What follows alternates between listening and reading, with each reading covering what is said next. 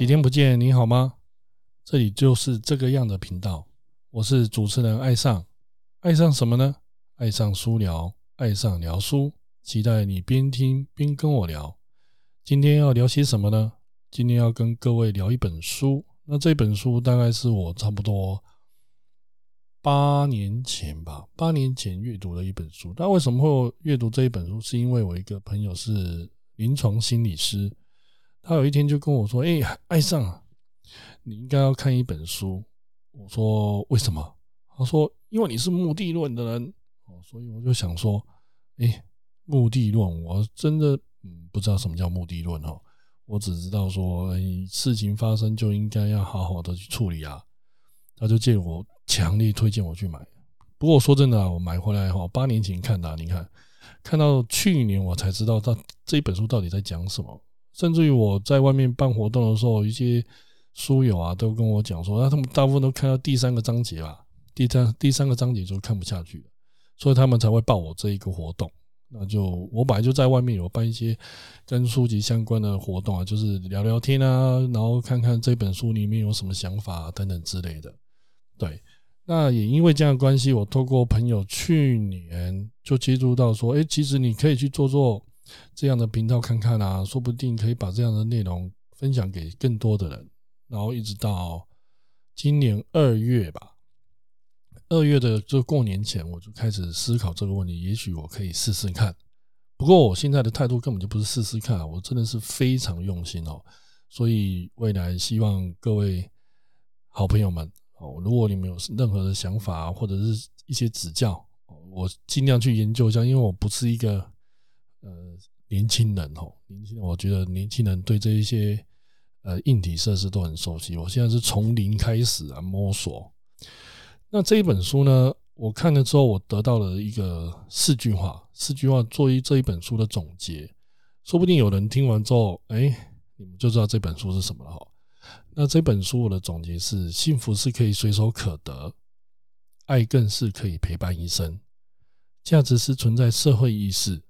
贡献是唯一活在当下，基本上这四句话就可以包含所有的啦。接下来就是要跟各位聊聊，就是你们啊，你们觉得对你们而言幸福是什么？我那时候去思考这个问题的时候，我就在想，幸福是什么？哦，我们生活当中当然有一些小确幸啊，也是可以当成一种幸福，那种感觉，幸福的感觉，就像那种前阵子不是很冷嘛，那种。躲在被窝里面，然后突然要离开被窝的那一刹那，我觉得那就是幸福。被窝里面就是幸福，掀开那个棉被的那一刹那，就像痛苦一样哦。所以，甚至有有一些朋友就说了，呃，痛苦越大，幸福感越深，因为它有对比嘛，有对比的关系，所以你对这件事情的幸福感会加深。好，我会觉得说这本书值得分享，甚至于希望大家可以当成一本。工具书来看，活动的时候啊，其实是有人把它当成哲学思辨来参加，有时候会啊，真的是蛮辛苦的。因为我其实不是要跟你们哲学思辨，我只是觉得说这本书对我们生活当中是有一些帮助，把它当成一个工具书，在生活上去实践的话，也许对各位会是比较有帮助。而且我本身本来就是一个不喜欢阅读，如果这一本书的内容是没有办法帮我。改善生活的话，基本上我就不会想要阅读了。嗯，大家都是人嘛，所以我我觉得我需要的，你应该也许有可能也有需要。所以这一本书就是针对那个 人际关系，人际关系，我不知道各位对你们你们对人际关系有什么想法。不过基本上人际关系就是以我为主嘛，以我我就是我，我以外的人就是我们基本人际关系。在大一点的那种范围，就是呃，这书里面有讲哦，就是类似社会共同体、共同体感受这一种这种感感觉，我就不多说，因为我后面的内容继续介绍了。这本书它本身的作者是日本的哈，他本身在日本就是一个哲学家，他总共出了一二三三三到四本书吧。各位应该知道嘛，在这个西方哲学里面啊，有。就是我们大家都知道，弗洛伊德啊、荣格啊，甚至于阿德勒，没有错。我今天的内容会跟其中一个人有关系哈，就是阿德勒，阿德勒的关系。呃，阿阿德勒是个体心理学的嘛，那我相信，呃，有研究一些心理学的人应该都知道他们的一些故事，那我就不多赘述，因为那是属于他们的。呃，不过我蛮建议，就是如果真的大家研究阿德勒个体心理学的话，可以去看一本书，就是《自卑与超越》。我觉得这本书真的写的不错，虽然密密麻麻的，不过现在外面有再版啊，再版之后其实会比较轻松一点。它里面一个重点就是，所有烦恼都来自与人际关系，就是我们跟人际关系之间的互动是有产生一些状态。好，不过啊，在人际关系里面，当时我就要想到一件事情。人际关系既然那么烂的话，那不如就全部不见吧。那如果全部不见的情况下，你们有没有试想过啊？就是如果全世界剩下你一个人的时候，你还需要什么？在我那个时候就是在想，如果这个世界上，呃，就像萨诺斯一样，把那个弹指一直弹，一直弹，一直弹，弹到时候全世界剩下我一个人了，我那个感觉就很安静，哇，就没有没有什么烦恼。可是。可是应该有看过吧？《我是传奇》这部电影也是啊，他也是全世界就剩下他一个人。虽然他后面我记得片尾好像是有找到其他人啊，他尝试的去找到其他人。那重点就是，如果如果全世界就剩下我一个人了，那我还需要什么？我当时我还真的不知道我需要什么。后来慢慢去思考之后，发现哎不行啊！就像上帝创造亚当，就怕这亚当无聊嘛。所以他又创造了一个亚，那个不是亚娃，是那个夏娃去陪伴他嘛。所以我们人就是需要人之所以价值，是因为有另外一个人存在。这个过程当中，互动过程当中，我们才会产生一种归属感，那或者是一种幸福幸福感嘛。所以我觉得我们身为是人啊，所以基本上人际关系就是我们这一生当中很重要的人生课题。所以。如果我们以人际关系来讲，第一个关系是什么？就大部分都是另外一半，就像刚刚那个亚当跟夏娃嘛。就像呃，我年轻的时候就是刚呃就开始，就对对，就男生嘛，就是会想要交女朋友嘛，就会有面临第一个人际关系。那有人那时候书友有讲啊，诶，不对啊，你的人际关系第一个应该是你的父母。是啦，是没错啦。可是基本上我们那个身那时候的身份是属于受者。接受的人，所以我们不用去担心处理人际关系，我们只要配合就好。可是我们入了社会之后呢，基本上我们就会变偏向于主动。如果不主动的话，基本上我们就会孤僻，孤僻的话就会郁郁寡欢，到最后就你懂啊，就是精神状态就不不是很好嘛。所以，我们现在要聊的是，我今天如果主动对外的话，大部分我们会想要经营的第一个人际关系就是另外一半。另外一半一开始就是女朋友嘛、男朋友啊这样子状态，可是问题是，因为我们受到一些书里面有谈到那个原生家庭的部分哦，我们受到一些原生家庭的影响。这一本书，呃，以个体心理学来讲，或者甚至以阿德勒的角度来讲的话，他的论述虽然他的对象是小朋友，可是啊，问题真正要学的是父母亲，为什么？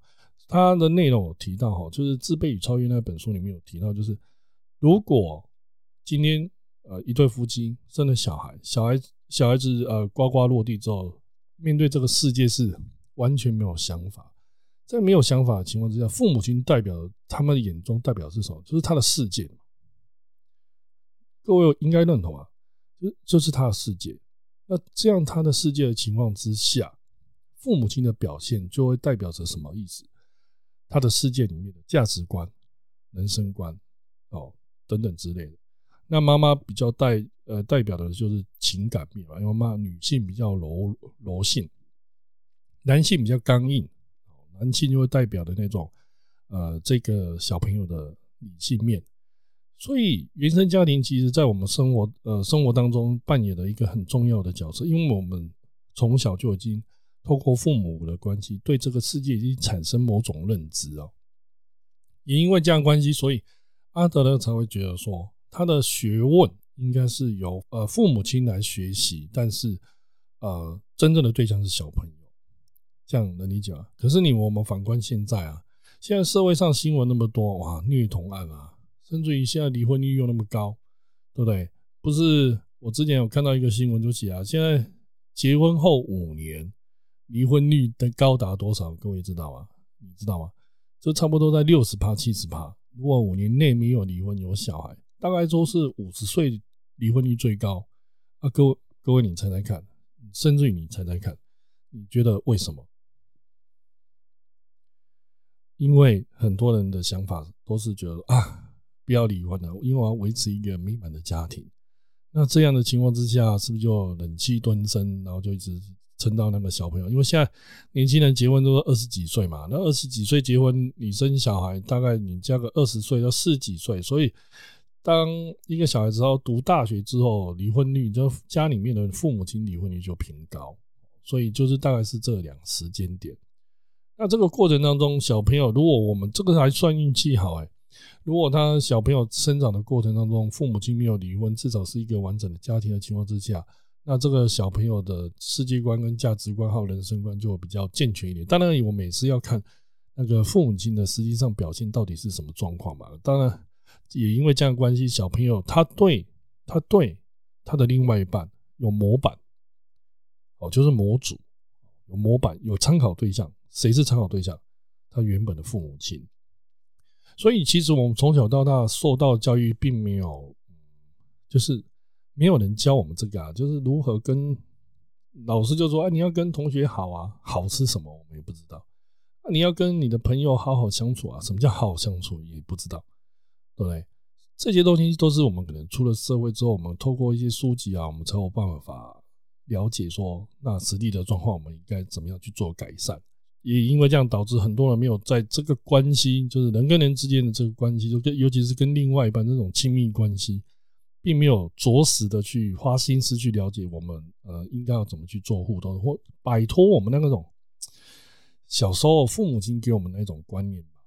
哦，因为很多人都说啊，我爸就是这样啊，为什么不行？我妈也是这样啊，为什么我不行？所以就是大概就是这样的逻辑。好，所以我们人际关系面临。出出来第一个关系就是这一个另外一半的状态哦，好，所以这一本书的重点都环绕在这个范畴里面，就是人际关系。那我不知道各位对人际关系处理的好不好了？很多书友啊、朋友都跟我说，人际关系很难处理啊。所以不是有一句话吗？那年纪越大，那朋友越来越少，好朋友更少，对，值得一辈子的朋友更少更难。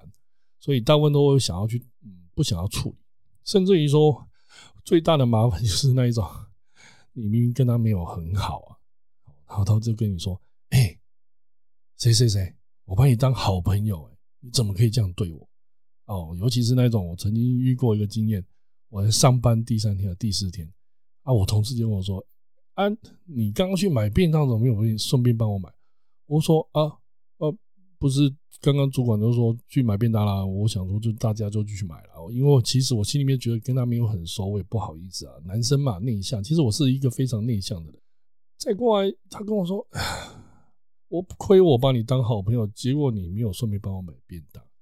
可是这个地方就让我觉得是需要值得研究的。为什么需要值得研究？因为我明明跟他的关系好像没有这么好啊，好，所以。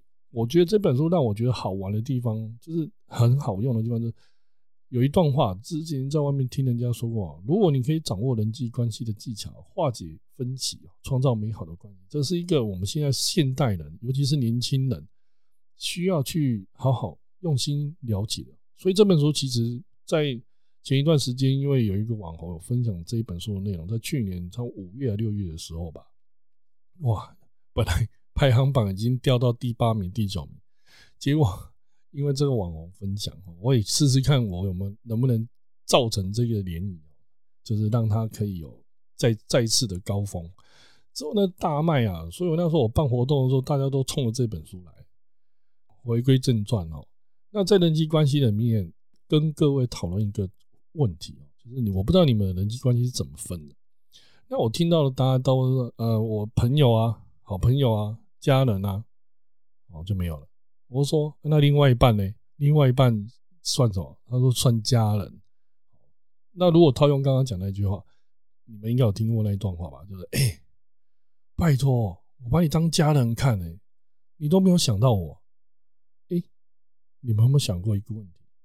如果今天他对家人好，你当他家人，那就没差，对不对？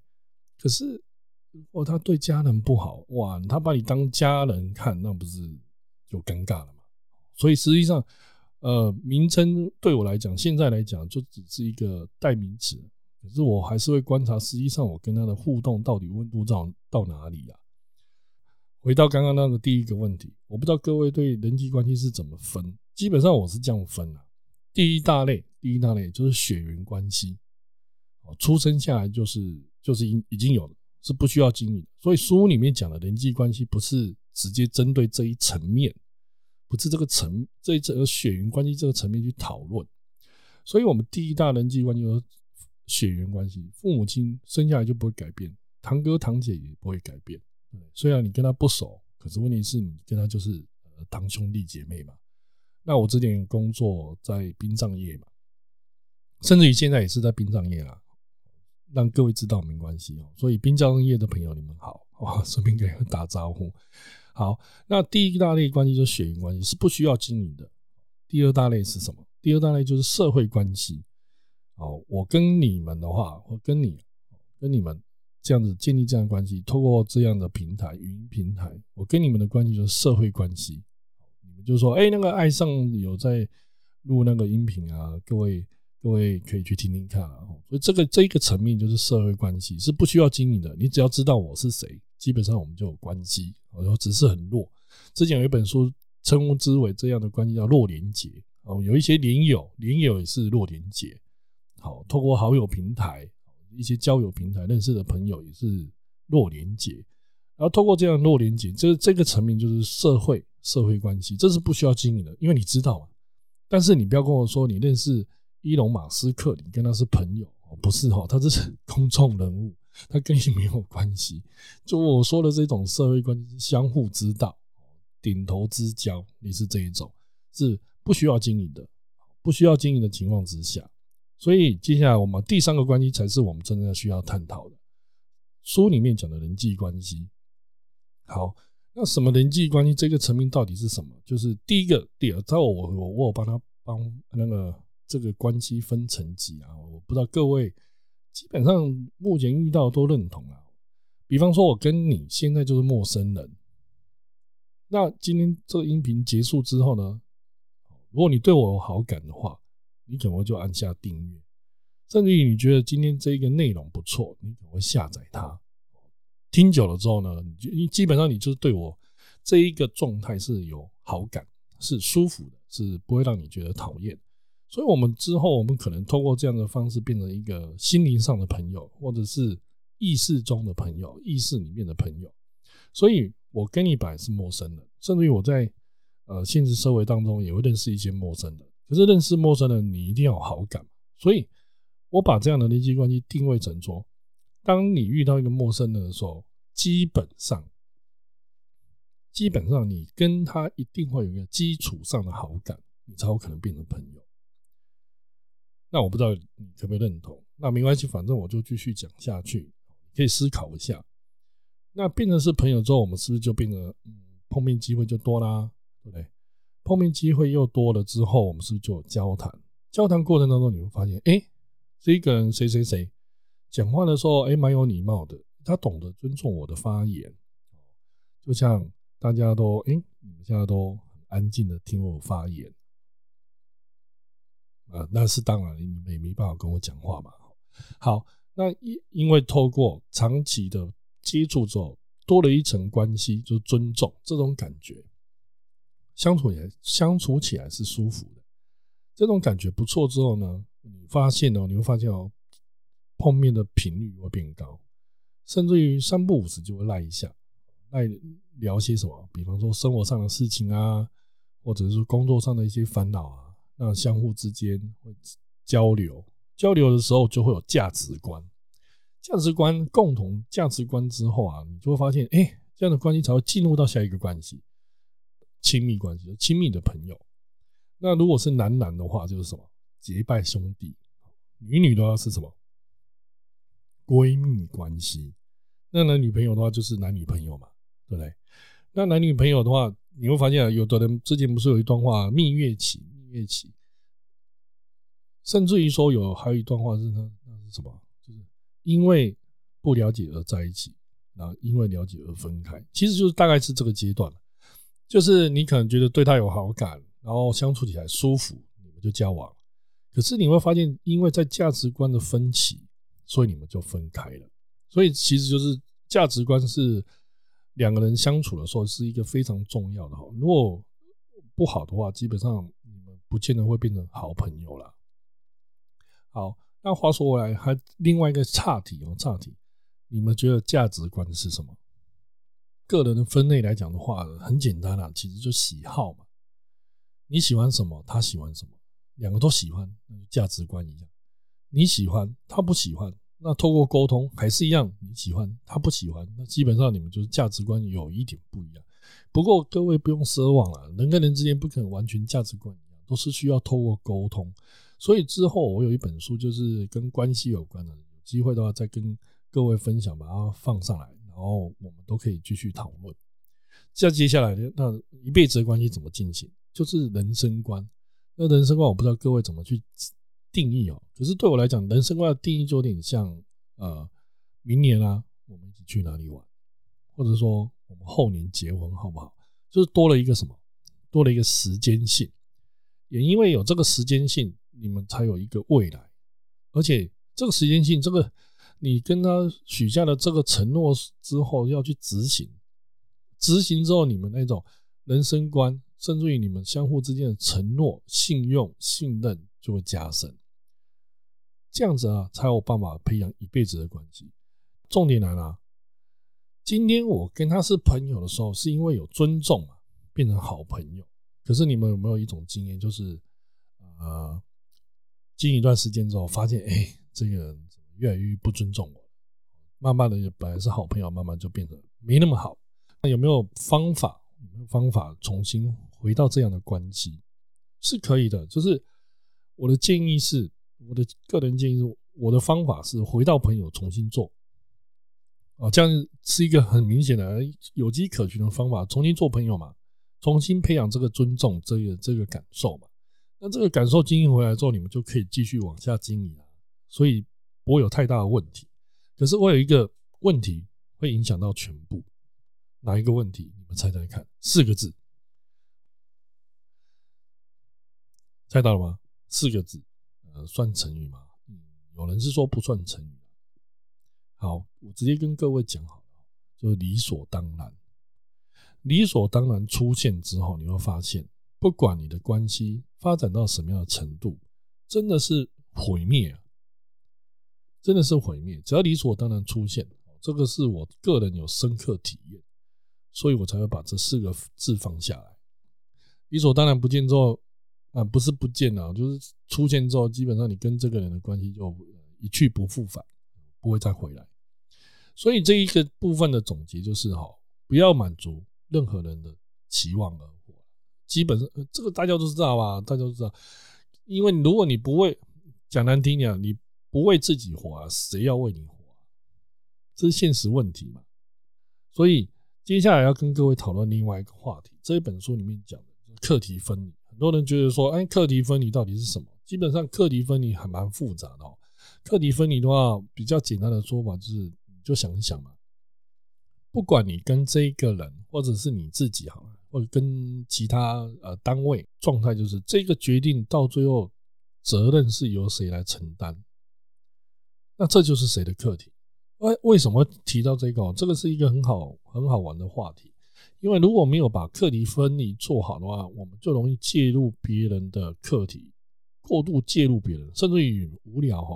有一些比较无聊的人，就会把一些别人的课题拿来自己身上装忙哦，就是装忙。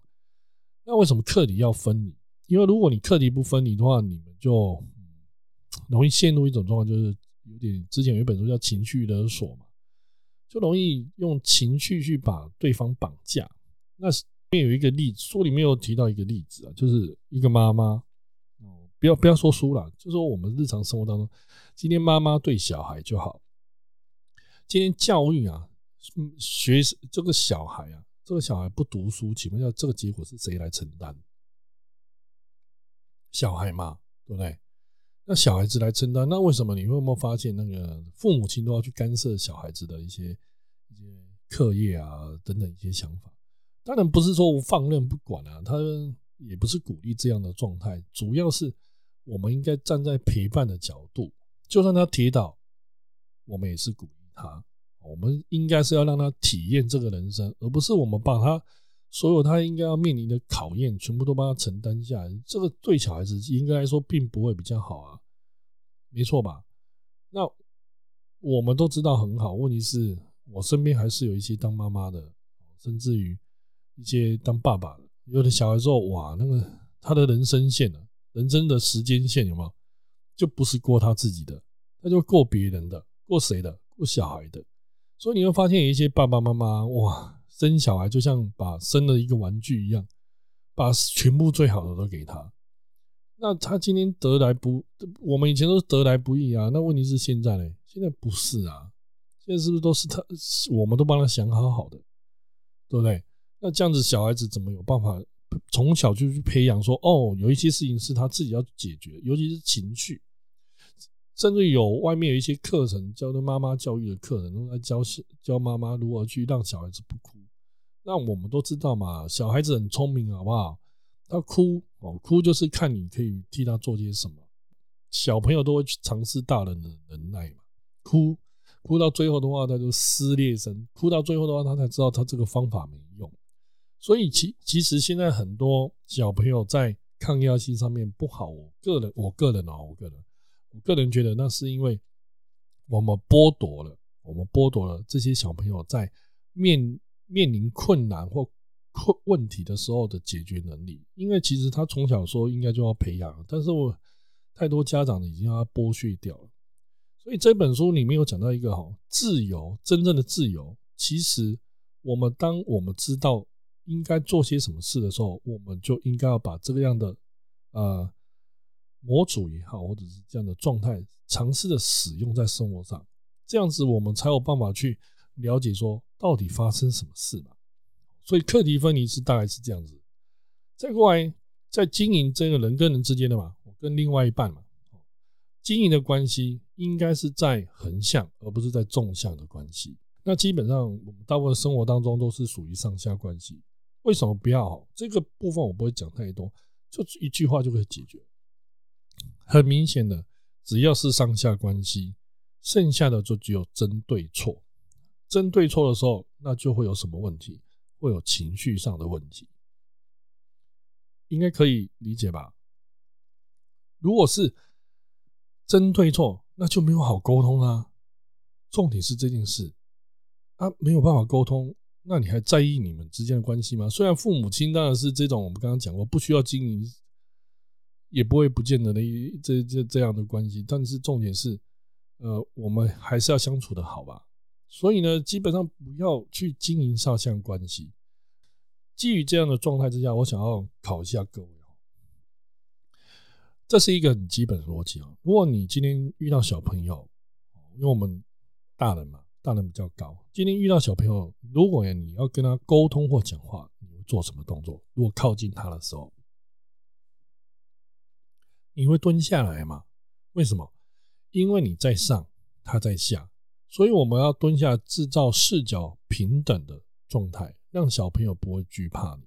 那一样的状态啊，我们人跟人之间心里面有一个上下的一种感受，所以我们可以透过一些言语上用词遣字，去让这样的关系不要那么明显的上下，甚至于直接就是横向是最好的。所以。针对错的结果不就是情绪吗？那请问一下，情绪对我们到底有什么好处啊？如果你在意这个关系的话，里面有讲到一个状态啊。当我跟一个人产生情绪的时候，假设假设今天早上我出门，呃，我妈跟我念了一顿，啊，结果我心里有点不爽。但是因为她我是她，她是我妈，所以我不能对她怎么样。然后结果我去上班的时候呢，不小心踩到了同事的脚。结果呢，他臭骂我一顿，骂我没礼貌，然后以此类推。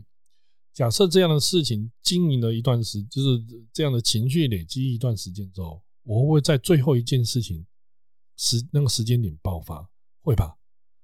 所以，如果我们可以在每一次呃情绪来的时候，我们都可以得到适当的解释，因为大脑是需要解释的。如果不解释，它就有点像电脑那种累积久了路径不见，那种 bug 就会当哦当哦这样噔噔叫的。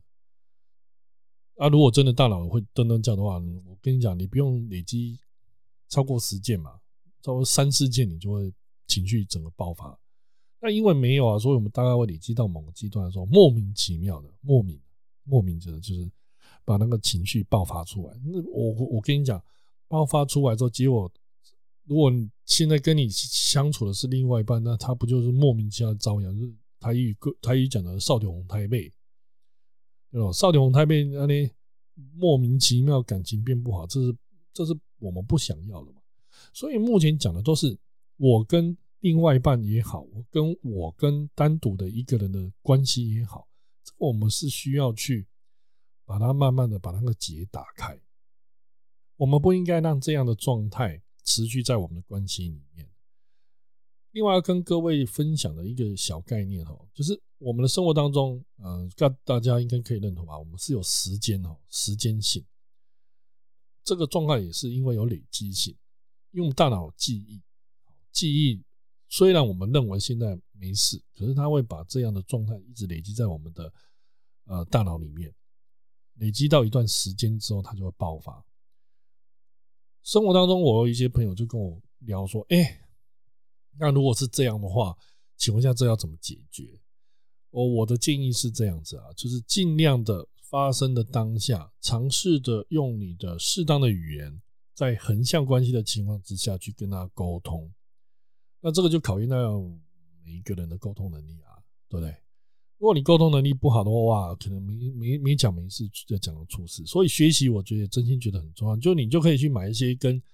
沟通相关的书籍啊，我们可以练习啊。通过这样的练习，我们可以把自己的那种呃，跟人跟人之间的关系可以维持在一个稳定的阶段，是我们可可控的情况之下。那为什么有情绪？其实我之前有接触一点点那个 NLP 神经语言学哈，我大部分的状况都是这样解释啊。如果我们以我们有注意力嘛，注意力或者是呃，一般来讲都意识，我们的。或者是有的人说叫本我了哈，这样子的状态，它这个这个意识，这个意识就是表征意识哦，就是显意识好了，显意识。这个显意识控制了我们什么样的感官呢？就是感受，大部分都是控制我们的那种专注力啊、决策力，或者是五感的敏感程度。再过来就是我们比较大家都比较害怕，甚至于会刻意去培养的，就是潜意识。潜意识这一个部分的话。呃，在那个萨提尔的对话里面，他是用模组，就是这个模组化之后，基本上我们就会常常利用这样模组化的身体进入一种自动驾驶的状态。好，另外一个就是我刚刚说的，我们大脑的记忆那大脑的记忆就有点类似那种感觉，就是我们的认知，你对一件事情的认知是什么？基本上你的意识就会透过过去有效的经验提取所相关的讯息。来告诉你的意识，你要去怎么解释这一段话，就是你的感受是什么。所以的认知架构有点像我们的记忆记忆体哦，手机的记忆体。正常来讲，我们应该是表征意识接受讯息之后，比方说，我今天刚学开车，刚学开车过程当中，我是不是潜意识没有模组啊？我们没有没没有办法自动驾驶啊？没有模组的话，是不是我的表征意识就会提高我的五感敏感度？干什么？去收集资讯。今天收集我今天驾驭这台车所有需要的所有的资讯，累积在哪里？因为我们的累积累积在我们的记忆体里面，就认知认知里面。当我们累积到某一段时间之后呢？哦，我相信讲到这边，很多人就知道有哪些书籍都在讲这个东西哦。所以基本上我应该就不会多做解释啊。就是认知我累积到某个程度之后呢，它就会形成某一个模组。那这个模组就会就就是叫做潜意识，潜意识模组。那我现在开车的话，就不用怎样放放大我的意识嘛，我就可以用自动驾驶模式。那我平常上班的时候，都经过那个台北桥啊，下那个那个下来之后就承德路，承德路那个旁边就有很多骑机车啦，全世界最有名的不就是那机车台北桥的机车瀑布吗？对不对？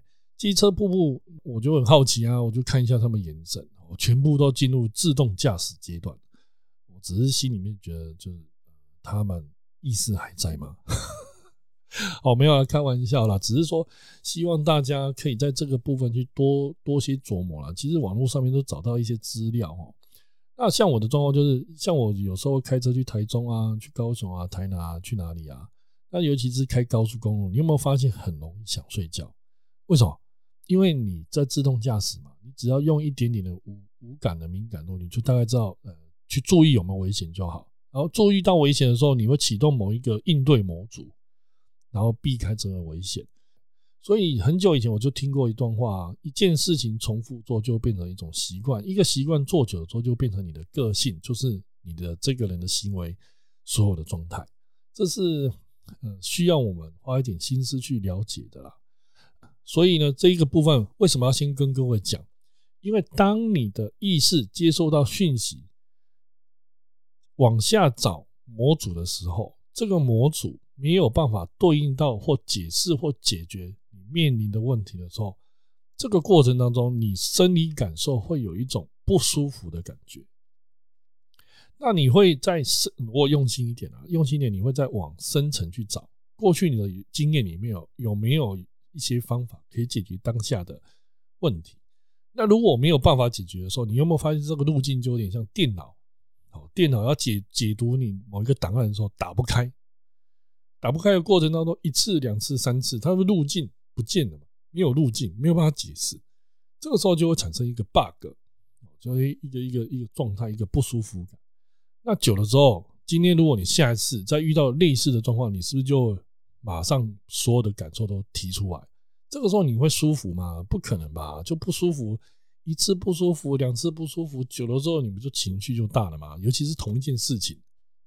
在一个同一个点上面一直发生，这不是不要说你啊，是我都不舒服了。所以很多人都事不过三，事不过三。好，那这是其中一个部分。那另外一个部分是什么？另外一个部分就是，当我们有这样概念，就是当我们的意识可以去理解说，呃，在我们的认知里面是有时间感的，你会发现很好玩。如果你的意识，在过去当中搜寻所有记忆的时候，每一个记忆都会绑定感受。那如果你过去在这个记忆里面，这件事情是有负面、是不舒服的，你就会用情绪去反应。可是很好玩，你会发现，如果你的意识可以放在将来的时间点，基本上你就比较理性一点。就尤其是人跟人之间的关系，如果我今天要维持在未来的时间里面是要跟他维持这个关系的，那你一定会把时间点放在未来。对吧？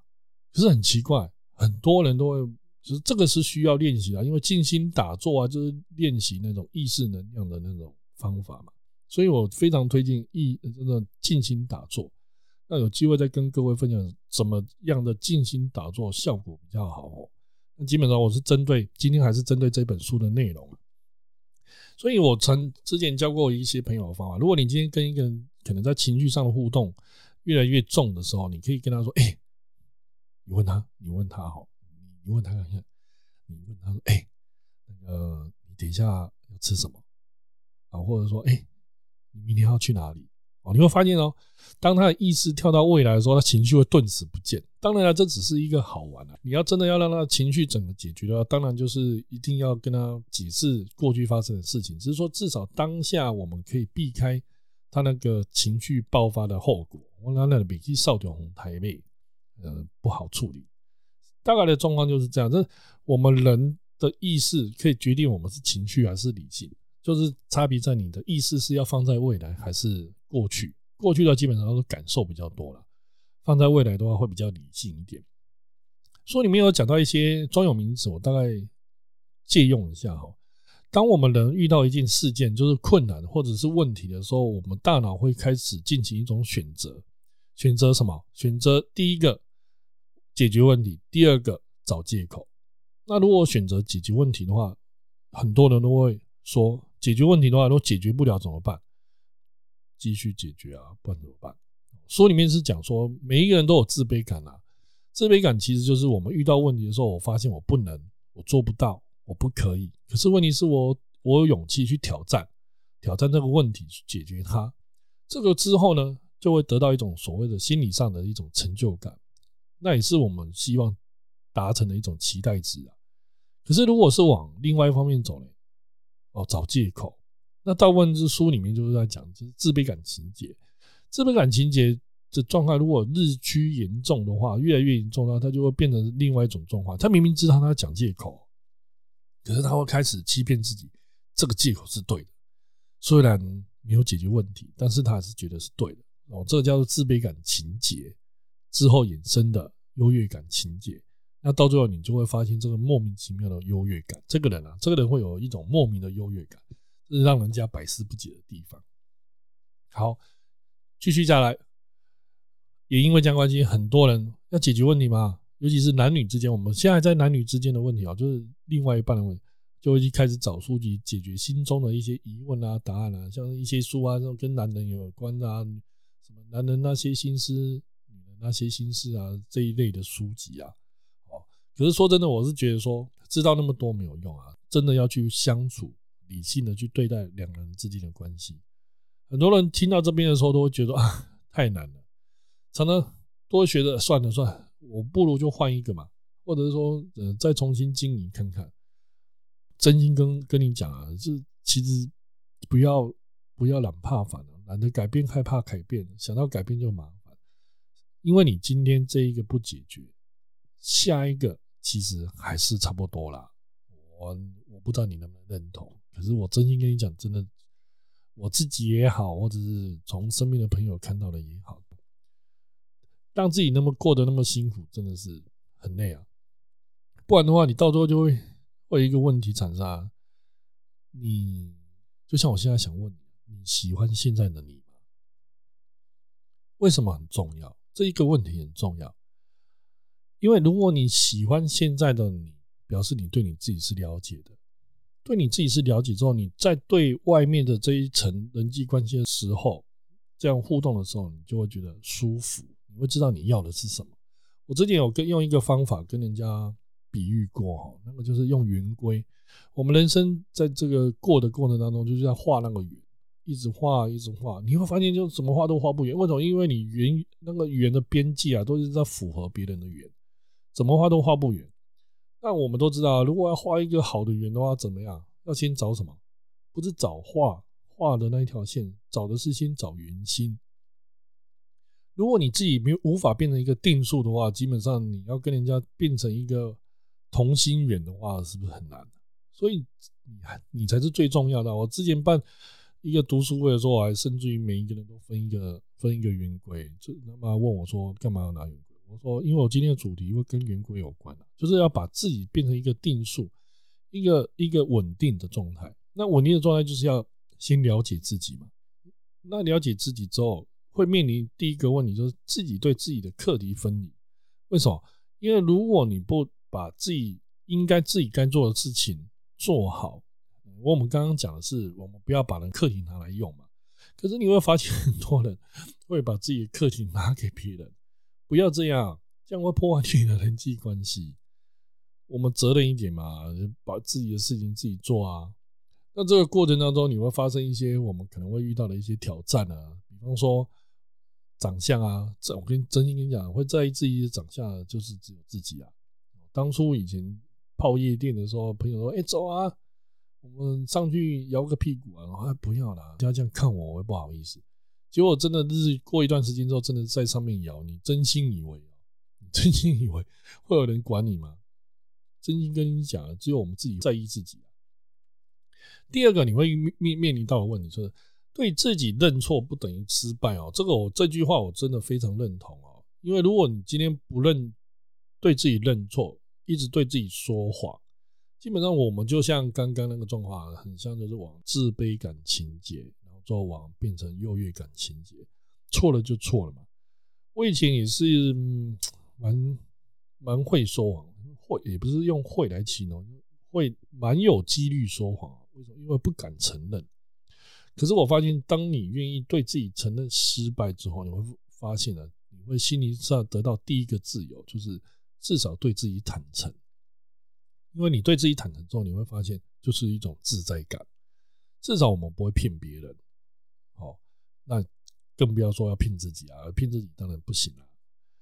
第三个就是要我们不要漠视自己对自己的谎言，因为全世界没有人会骗你哦，全世界只有你自己会骗自己。就像那个明明就是另外一半已经偷吃了，你还是告诉你啊，其实他很爱我，其实他很爱我，其实并没有。我们要面对事实。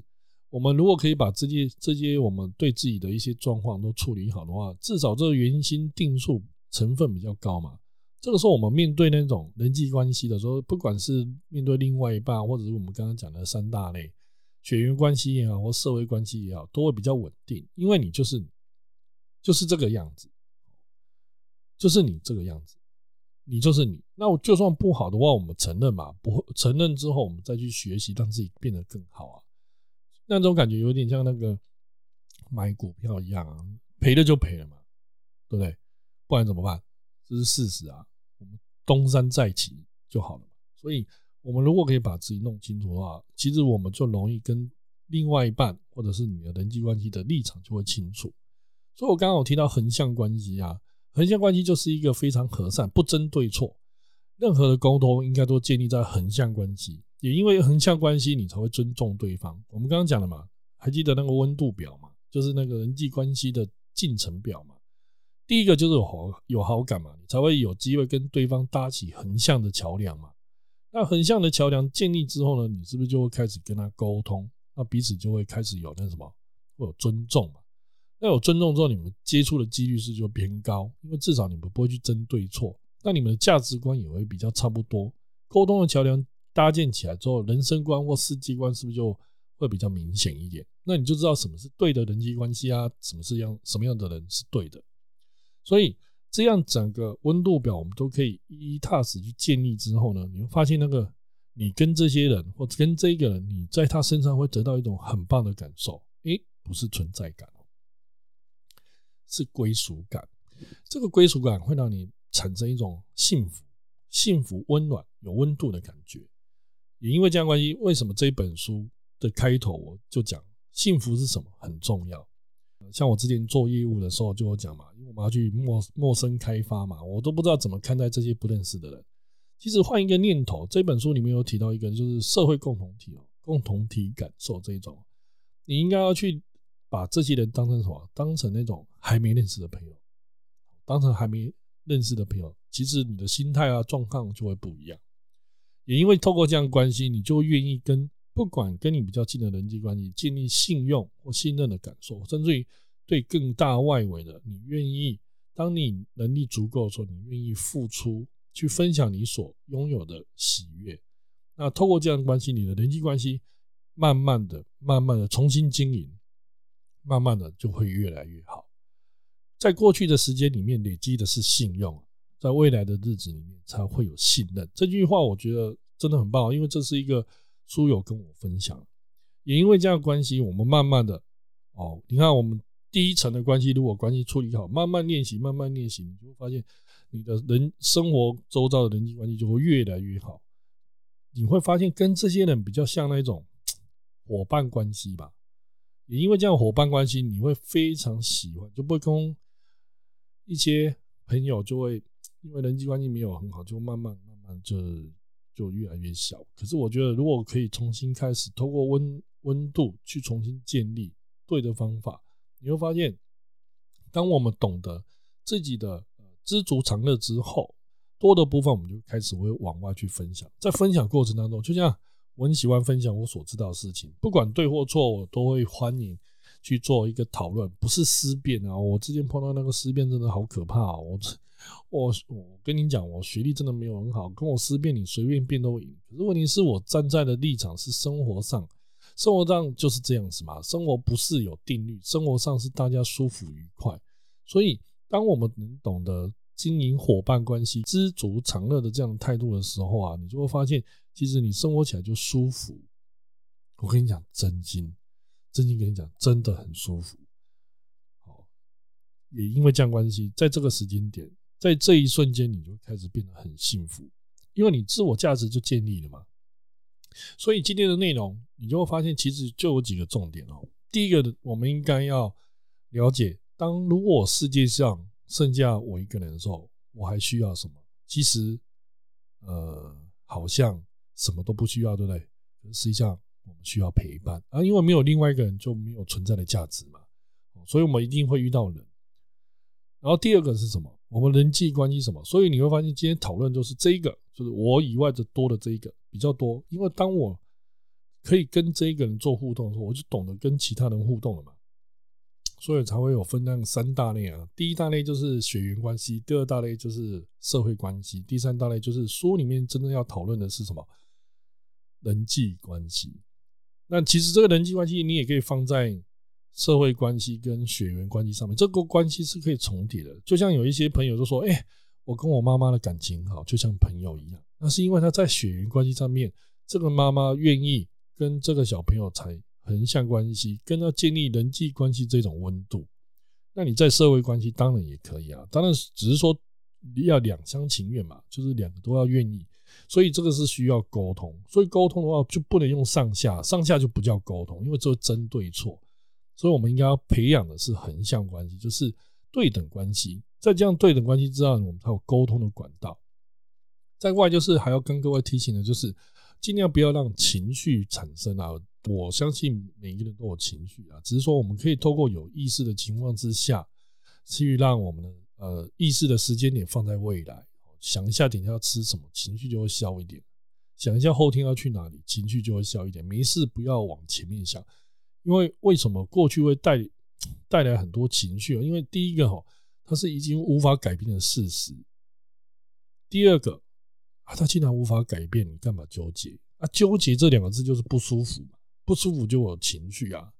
所以我们现在开始就可以决定未来我们通往哪一条道路。所以重点在于你现在要去哪里？你现在要去哪里？如果思考是这一件事情的话，你就会比较理性一点。你是比较偏向于理性降于感性这件事情。所以今天就大概就是分享到这边哈，大家要去思考一下，对你来讲，幸福是什么？幸福很重要。